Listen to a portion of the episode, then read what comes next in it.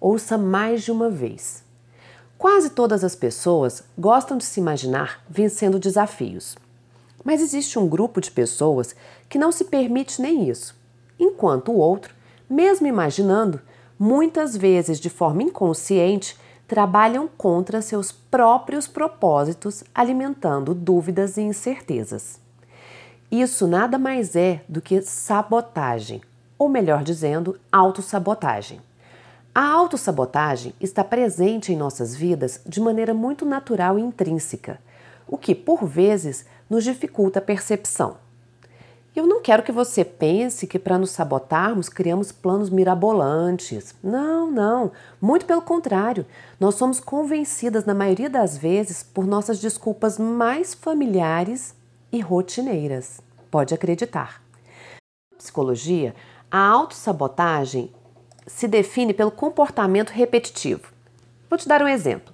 Sua colega de trabalho olha para você um dia e diz: Eu não consigo aprender inglês ou nenhum outro idioma. Eu já tentei vários cursos, idiomas diferentes, mas nada funciona comigo. E eu te questiono: em todos os cursos que existem de idiomas aqui disponíveis, ou pelas redes sociais, pela internet, todos são ruins?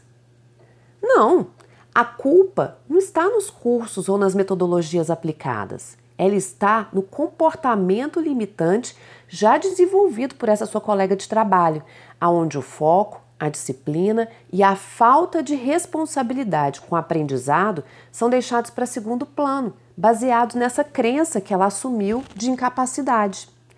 E isso vale para tudo nas nossas vidas. Se eu já te digo não consigo ou é difícil para mim, automaticamente, ao fazer essas afirmações, eu já estou sabotando a minha chance de conseguir. E em resumo, a identificação de coisas na sua vida que não te satisfazem e se repetem mesmo com insistência de tentar novamente podem indicar o comportamento de autossabotagem.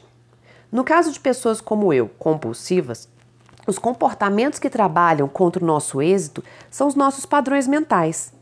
Eles são os responsáveis por, de, por desencadear em nós sentimentos que nos levam a comer como forma de recompensa e merecimento. São os nossos pensamentos que nos impulsionam ou nos definham. Lembra que eu já te falei sobre isso? E a partir de hoje eu vou entrar mais profundamente nesse assunto, te ajudando a entender de uma vez por todas o porquê, definitivamente, só você tem nas mãos o poder de se transformar sendo a sua melhor amiga ou sendo você mesma a sua melhor inimiga. Vamos chamar de aliados internos os nossos padrões de comportamento que nos impulsionam. E o que nos leva para os comportamentos repetitivos e que nos definham de sabotadores internos. Uma das principais características dos compulsivos é de querer encontrar maneiras a jato de emagrecer ou de solucionar os seus problemas e isso você já sabe, é só mais uma ilusão. Qualquer transformação exige tempo e, principalmente, o entendimento e o fortalecimento do comprometimento com a importância da necessidade de mudança, junto com a prática e repetição de novos hábitos. Não há milagres, mas há um caminho para o sucesso. Outra característica muito comum nos compulsivos é a de não se olhar no espelho. Aliás, a gente até se olha, mas sempre tem uma criticazinha que exalta o quanto somos, umas, somos pessoas fracassadas e por aí a gente vai se julgando, xingando e se recriminando. E raramente passamos para buscar uma consciência da nossa necessidade de mudança. E quando eu falo que em tomada de consciência, quero, hipótese alguma, que você se olhe no espelho e comece a se criticar odiando a sua vida mas é entrar dentro do casulo e se confrontar de verdade com a dor que te atinge, entendendo-se como única responsável por tudo que te aconteceu até hoje. Costumo dizer que a comida não tem pernas para entrar sozinha na nossa boca, nem abraços ou braços para nos consolar e nem tampouco tem a capacidade de solucionar problemas. Eu sempre desconfiei que os nossos pensamentos tivessem vida própria E quando comecei a entender um pouco mais sobre emoções, sentimentos, neurociência, processos da mente, neuroplasticidade, comportamento humano, passei a ver que eu realmente estava certa e que sim, os nossos pensamentos têm vida própria. E o que eu quero dizer com vida própria? Eu quero dizer que eles têm o poder de aparecer do nada, como se fosse um toque de mágica na nossa mente. Nós não escolhemos pensar em coisas negativas, mas esses pensamentos brotam do nada e nos causam aflição, medo, dor e insegurança. E assim, como quando temos pensamentos negativos, temos emoções negativas, também quando temos pensamentos positivos, temos sentimentos de alegria, felicidade e entusiasmo. Concluindo, os nossos pensamentos são grandes responsáveis por nossas emoções e, consequentemente, pelos atos que realizamos, motivadas por eles. E eu vou te explicar agora como é que a emoção surge na gente e de onde é que ela vem e qual é a sua origem. Por exemplo, de onde vem aquela sua, sua angústia por comer? Como é que surge aquela vontade irresistível e quase obcecada de comer um doce ou um pão fresquinho? Como surgem seus sentimentos de ansiedade? Como surgem os seus sentimentos? Sentimentos e emoções que desencadeiam pensamentos destrutivos e até impulsionadores, em resumo, são conduzidos por resultados de experiências ao longo da nossa vida, satisfatórias ou não. Então, concluímos que a raiz de tudo está dentro desses pensamentos, que são gerados por essas crenças autorrealizáveis e que surgem baseadas nas nossas percepções sobre nós mesmas e as nossas vidas. E essas percepções nada mais são que as nossas experiências de tudo que vivemos, vivenciamos durante toda a nossa existência. São as suas crenças que irão determinar os seus pensamentos.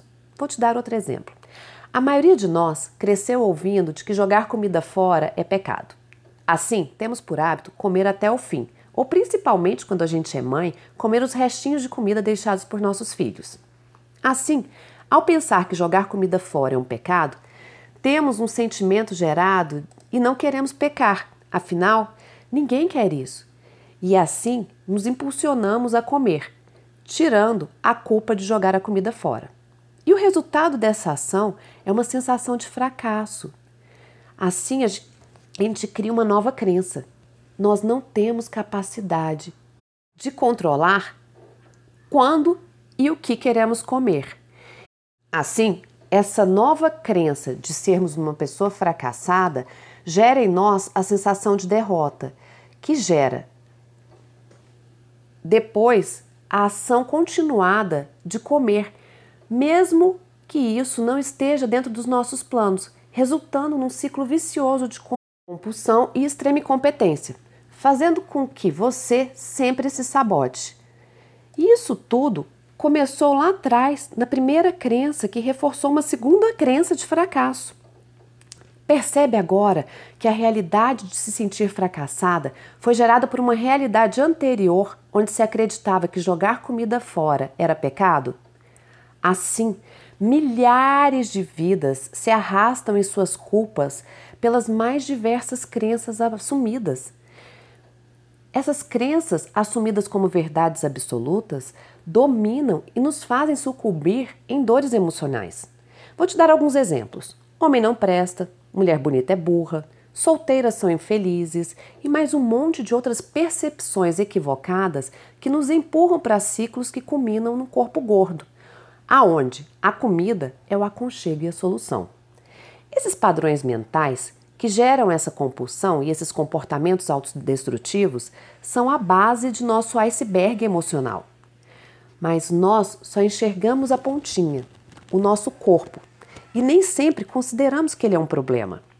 Eu já tive a oportunidade de presenciar em atendimentos algumas pessoas que perceberam na infância que, ao engordar, ganhavam mais atenção dos pais no sentido de querer entender o porquê delas estarem engordando. Isso gerava uma série de eventos, como por exemplo, levar a criança ao médico, se preocupar com o cardápio, e assim elas iam se sentindo mais queridas e mais acolhidas com tanta preocupação, traduzindo tudo isso como sinônimo de carinho. E assim, Inconscientemente, por querer cada vez mais carinho, elas comiam e engordavam. Vocês viram? É um ciclo vicioso. E agora, voltando ao nosso caminho de formação de ação, podemos entender que se você quer um resultado positivo em sua vida, o processo tem que ser desencadeado de forma positiva, para que seu resultado seja de acordo com a sua vontade inicial. Mas fique bem atenta. Não caia na pegadinha de que os pensamentos positivos são determinados pela ação ou pelas circunstâncias que você vive. Não, eles são determinados pela sua percepção de mundo, geradas por suas crenças. Exemplo: se você foi demitido do trabalho, o que podemos chamar de situação ativadora do estresse, isso vai desencadear em você pensamentos. Mas, nesse momento, você terá liberdade de escolher se esses pensamentos serão positivos ou negativos. E com toda certeza, para nós que somos compulsivas, ao nos entregarmos a pensamentos negativos, desencadearemos em nós um consolo desenfreado junto à comida. Mas por outro lado, se o pensamento for positivo, observando a oportunidade, por exemplo, de um novo emprego, seria uma forma de racionalizarmos sobre a situação, entendendo que a comida não dará o emprego de volta e nem vai pagar o salário. Percebemos então que os pensamentos sabotadores, os grandes vilões da nossa vida, podem ser caracterizados como padrões mentais que desenvolvemos desde a nossa infância mas que são prejudiciais quando se tornam as regras que regem a nossa vida na fase adulta, que é a fase em que temos necessidades diferentes à fase anterior. Aprender a lidar com eles é o grande segredo para termos uma vida mais plena e equilibrada. E para isso, é fundamental identificarmos os nossos padrões mentais e, se necessário, ressignificá-los. Nossos pensamentos funcionam como vozes interiores que refletem as percepções de nossas crenças e, por isso, a importância de identificá-los, percebendo quais falas são as mais comuns nos pensamentos que a gente se permite errar. Reparou no que eu disse? Se permite. Por quê? Muitos de nossos erros são permitidos por nós mesmas. E a melhor maneira de identificá-los é anotando, para assim, a partir daí, perceber se eles estão dominando e quais são esses pensamentos sabotadores, entendendo de uma vez por todas de onde vem a sua raiz. Qual crença está nos motivando e sustentando esse tipo de pensamento? Assim, nas próximas aulas eu vou te falar cada um dos padrões de pensamento sabotadores, te ajudando a identificar quais deles têm sido responsáveis por suas crenças associadas. Afinal, os pensamentos negativos sobre você e o mundo distorcem a sua forma de perceber suas experiências. Por exemplo, quando você nota apenas os elementos negativos de uma situação, ignorando as possíveis informações importantes, esquecendo da nossa regrinha de que há sempre duas verdades, uma que te define e uma que te impulsiona, a sua mente será alertada para fatos que confirmem a sua insegurança, incerteza e temores pessoais. E quando fortalecemos a percepção desse perigo, ignoramos os pensamentos que podem nos servir de apoio nesses tipos de situação. Melhor dizendo, temos a tendência a enxergar a crença que nos definha e não a que nos impulsiona. Se você tem baixa autoestima, você vai notar primeiro qualquer indício que sugira que você é incompetente. Enquanto qualquer demonstração de inteligência e competência relacionados a você você descartará e não terá percepção delas. São os nossos modelos mentais que definem essa nossa capacidade de ação e reação perante as coisas mais simples ou as mais complexas da vida, definindo assim os nossos comportamentos. Pense um pouco sobre isso e na próxima aula eu vou te contar um pouco mais sobre o seu crítico interno e o quanto ele tem te feito abandonar seus sonhos durante a sua vida. Mas antes, para que tudo fique muito claro e compreensivo, eu vou te pedir que você ouça essa aula quantas vezes necessárias, compreendendo de uma vez por todas as sensações de apreensão e medo que chegam muitas vezes como uma percepção de que algo ruim pode te acontecer. Isso nada mais é do que a sua ansiedade. Muitas vezes, essa ansiedade vem com sintomas físicos desagradáveis, como, por exemplo, aumento dos nossos batimentos cardíacos, ritmo da respiração, suor e outros sintomas. A ansiedade se trata de um estado temporário que passa assim que desaparece a ameaça. Entendeu? Desaparece assim que você se sente menos ameaçada ou mais segura. Sim, se eu pudesse te dar uma dica preciosa, seria enxergue sempre as duas verdades. Essa é a forma mais transformadora dos estados mentais. Por que, que a gente se sente ansioso? A gente entra em estados de ansiedade porque as ameaças que nos trazem medo e a geram tendem a acontecer quando a gente percebe que algo que valorizamos muito é ameaçado. E um dos exemplos de ameaças mais comuns descritos pela psicóloga americana Sarah Eldman é a ameaça da autoestima. Quando você se vê ameaçada por algo que vai mexer com a sua autoestima, isso te traz medo e gera ansiedade. Acho que agora você entendeu que a sua ansiedade tem relação direta com as suas dietas frustradas. Porque quando você faz uma dieta e quer emagrecer logo, de forma instantânea, o medo de não conseguir está completamente ligado a essa questão da sua autoestima. Grande parte da sensação de ansiedade nasce das nossas cognições. E entenda como cognição o processo de conhecer ou adquirir conhecimento através da sua percepção, memória ou experiência vivida. Se a sua experiência de vida mostra que você sempre desiste no meio do caminho, você até pode tentar mais uma vez, mas sempre vai esbarrar nessa sensação de fracasso. E aí vem o medo por conta da sua percepção em relação a essa nova tentativa. Reconhecer os padrões mentais que criam a sua ansiedade e aprender a modificá-los vai te ajudar e muito a liberar e reduzir esse medo. E esse módulo é totalmente direcionado para isso, para te ajudar na identificação e transformação dos seus padrões mentais, os quais estão te definhando. A sua ansiedade é acompanhada sempre de pensamentos apreensivos, preocupantes que se concentram na possibilidade de fracassar. E quando está num nível muito alto, as suas cognições tendem a ser destrutivas e são totalmente desvirtuadas da realidade. Preste atenção às perguntas que eu vou te fazer. Eu acredito muito que elas vão te ajudar a identificar e eliminar situações de ansiedade. Primeiro lugar, eu quero que você descreva uma situação, mesmo que hipotética, que esteja te preocupando. Depois, eu quero que você analise de forma muito específica se o que você teme realmente pode acontecer. E na sequência, de 0 a 10, classifique a probabilidade disso realmente acontecer. Quais os indícios sustentam seu pensamento preocupante? Que indícios não sustentam seu pensamento preocupante? Se o pior acontecesse hoje, o que, que você faria? E em termos realistas, o que de pior poderia realmente acontecer? E o que de melhor poderia acontecer como resultado? O que é mais provável de acontecer? O bom ou o ruim? Existem ações úteis que você já possa iniciar para alcançar o que você deseja? O que, que você diria, por exemplo, para uma amiga que estivesse na mesma situação que você hoje?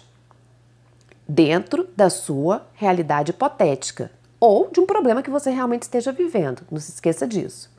Depois de 0 a 100, em termos de ser realista, reavalie a probabilidade de seus medos realmente se concretizarem. E novamente, de 0 a 100, se você fizer o que deu como opção lá atrás para iniciar alguma coisa que vai te levar ao sucesso, quais as probabilidades dos seus medos se concretizarem. Eu tenho certeza que após essa aula você vai começar a entender um pouco mais sobre esse bichinho chamado ansiedade que tem te boicotado durante toda a sua vida. É aqui embaixo, depois desse áudio, tem um exemplo de um questionário já respondido para você entender um pouco melhor o que, que eu estou te pedindo. Eu desejo realmente que você tenha uma semana maravilhosa e muito abençoada. Com amor, da sua coach, Roberta Frois.